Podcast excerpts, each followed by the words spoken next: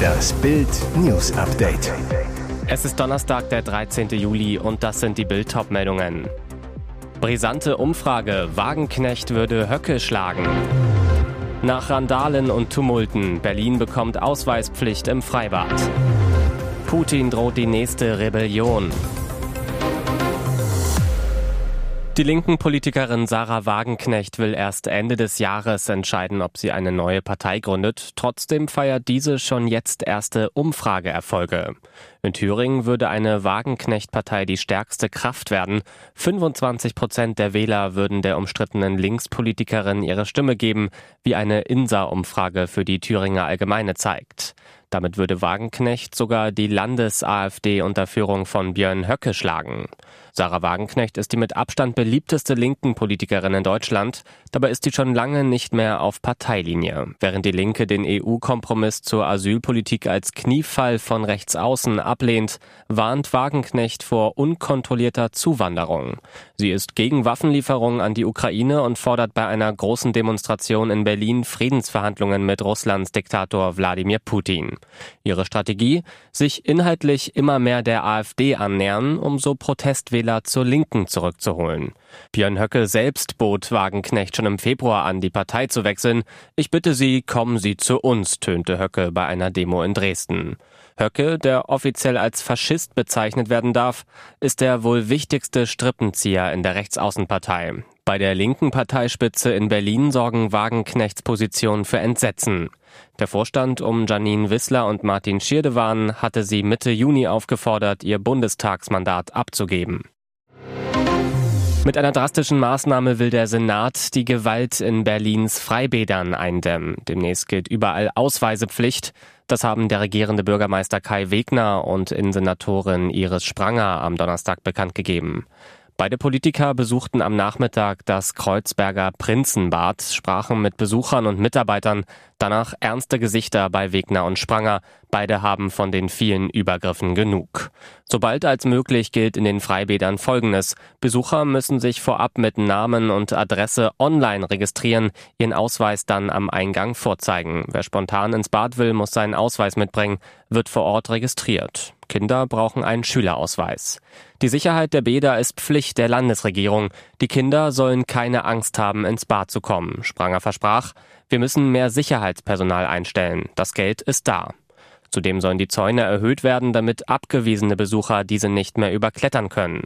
Vor einigen Bädern soll es mobile Wachen der Polizei geben, allerdings könne man nicht neben jede Decke einen Polizisten stellen, das wollten auch die Besucher nicht. Allerdings, im Columbia-Bad und im Prinzenbad sollen die Eingänge per Video überwacht werden.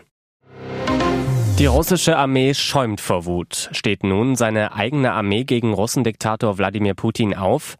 Keine drei Wochen nach dem nur knapp abgewehrten Putschversuch der Söldnerarmee Wagner gegen die russische Führung droht Putins Regime neuer Ärger aus den eigenen Reihen.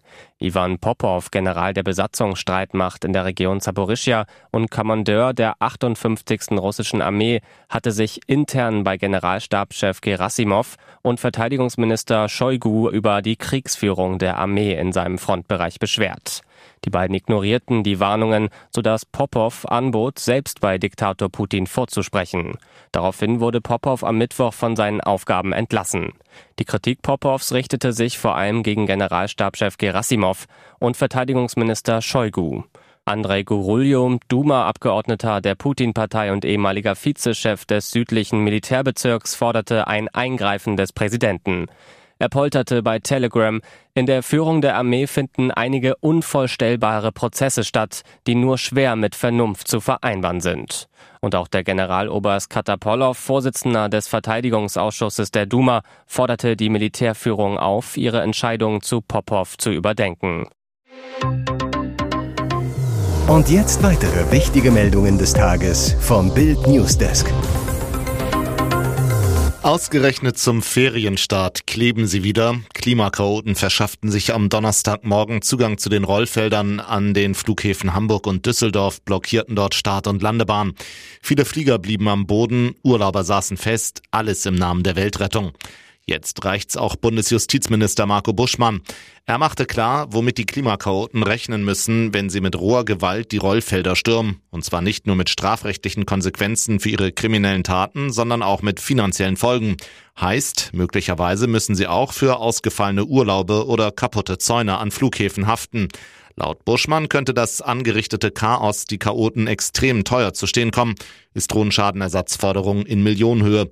Viele Menschen freuen sich auf ihren verdienten Urlaub. Wenn letzte Generation ihnen diese Freude nimmt, untergräbt sie die Akzeptanz für mehr Klimaschutz, schrieb er auf Twitter.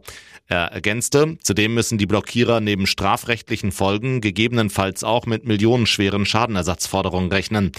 Auch die Polizeigewerkschaft sparte nicht mit massiver Kritik und gibt den Flughafenbetreibern eine massive Mitschuld, weil sie für die Sicherheit des Flughafengeländes zuständig sind. Der Chef der Polizeigewerkschaft Rainer Wendt sagte Bild, der Angriff der Klimakleber auf die Flughäfen zum Beginn der Ferienzeit kommt keinesfalls überraschend. Skandalös ist, dass die für die Sicherheit der Flugfelder zuständigen Betreiber unvorbereitet waren. Wir Polizisten schauen fassungslos auf die Situation. Cola-Dosen sind im Sicherheitsbereich verboten, aber die Extremisten können über die Startbahn radeln und sich festkleben. Ein Skandalurteil sorgt in Italien für große Empörung. Mit dem Hashtag Dieci Secondi, deutsch 10 Sekunden, wird in sozialen Medien die Entscheidung eines Gerichts in Rom kritisiert, das eine 5 bis 10 Sekunden lange Missbrauchsattacke nicht als Straftat wertete. Im vorliegenden Fall soll ein Hausmeister eine Schülerin sexuell belästigt haben. Die 17-Jährige ging mit einer Freundin eine Treppe hinauf, um zum Unterricht zu gehen. Dabei spürte sie plötzlich, wie jemand für ungefähr 5 bis 10 Sekunden von hinten in ihre Hose und unter ihren Slip griff. Als das Opfer sich umdrehte, sah es den Hausmeister, der sagte, das war nur ein Spaß.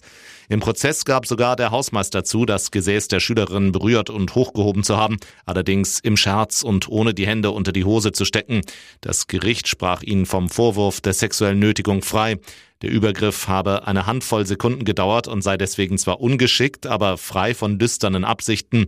Die Schülerin zeigte sich darüber bestürzt. Das war zumindest für mich kein Scherz. Seitdem ist die Empörung in den sozialen Netzwerken groß. Italiener posten bei Instagram und TikTok Videos, um zu zeigen, wie lang ein kurzes Begrapschen sein kann. Auf Aufnahmen ist zu sehen, wie eine Stoppuhr zehn Sekunden lang läuft, während die Frauen und Männer in die Kamera schauen und intime Bereiche ihres Körpers berühren. Harper Beckham Tattoo mit zwölf Voller Stolz zeigt Harper Beckham ihr erstes Tattoo und im Internet rasten alle aus. Am Montag feierte die Tochter von Ex-Spice Girl Victoria Beckham und Fußballlegende David Beckham ihren zwölften Geburtstag. Aus diesem Anlass postete Nicola Pelz, Schauspielerin und Ehefrau von Bruder Brooklyn Beckham, ein Foto, auf dem beide Girls das gleiche Tattoo tragen. Der kleine Schmetterling ziert Harpers Oberkörper rechts unterhalb der Achselhöhle. Bei Nicola flattert er auf ihrem unteren Rücken, sozusagen ein Mini-Arschgeweih. Bei Instagram hat das Foto nun für einigen Wirbel gesorgt. Der Grund, viele hielten das Tattoo für echt. Ich habe fest daran geglaubt, dass Harper im Alter von zwölf Jahren ein Tattoo hat, als ich das gesehen habe. Das sollte nicht im Internet stehen, wetterte einer. Ein anderer Nutzer schrieb OMG für Oh mein Gott. Ich dachte, jemand hätte tatsächlich eine Zwölfjährige tätowieren lassen. Jemand anderes beschwerte sich, ich glaube nicht, dass Nicola diese Bilder wirklich posten sollte. Obwohl man besonders an Papa David und Bruder Brooklyn sehen kann, dass Tattoos im Hause Beckham durchaus dazugehören. Töchterchen Harper Seven trägt auf dem Foto nur ein Abziehbild unter der Nadel lag das Mädchen dafür nicht. Ihr hört das Bild News Update. Sieben Jahre trug Lars Stindl in Gladbach die Kapitänsbinde. Der Offensivspieler hat Borussia aus familiären Gründen nach insgesamt acht Jahren nun verlassen und ist in seiner Heimat nach Karlsruhe aus der Bundesliga in die zweite Liga zurückgekehrt. Heißt für den neuen Trainer Gerardo Seoane, dass er neben dem extremen Umbruch bei den Fohlen auch noch eine andere Aufgabe hat, einen neuen Chef auf dem Rasen zu suchen. Nachdem sich Jonas Hofmann noch schnell Richtung Leverkusen verabschiedet hat, gibt es mit Chris Kramer, Julian Weigel und Jonas Omlin noch drei heiße Kandidaten für den Job. Für jeden des Trios gibt es gute Argumente. Seoane will sich noch nicht festlegen, aber Bild weiß, Jonas Omlin ist der Geheimfavorit auf die Binde. Omlin hat sich in nur sechs Monaten bei Borussia als meinungsstarker Keeper und großer Rückhalt etabliert und den Abgang von Vizekapitän Jan Sommer im Winter im Eiltempo vergessen lassen. Dazu kommt, Omlin hat eine besondere Beziehung zu Seoane, arbeitete bereits als Nummer eins in Luzern mit dem neuen Borussia-Coach zusammen. Und auch das Argument, der Kapitän sollte immer ein Feldspieler sein, zieht bei Seoane nicht. Auf seiner letzten Station in Leverkusen hat der Schweizer mit Lukas Radetzky ebenfalls einen Torwart zum Kapitän befördert. Sie berichtet meistens über Fußball. Er ist Handballprofi und doch haben sich ihre Wege gekreuzt und sie wurden ein Paar. Der Zone-Reporterin Ann-Sophie Kimmel und Gibril Mbenge vom Bergischen HC. Die beiden lernten sich im Winter 2020-21 kennen. Damals war Mbenge noch in Portugal aktiv, war beim FC Porto als Linkshänder erste Wahl im rechten Rückraum.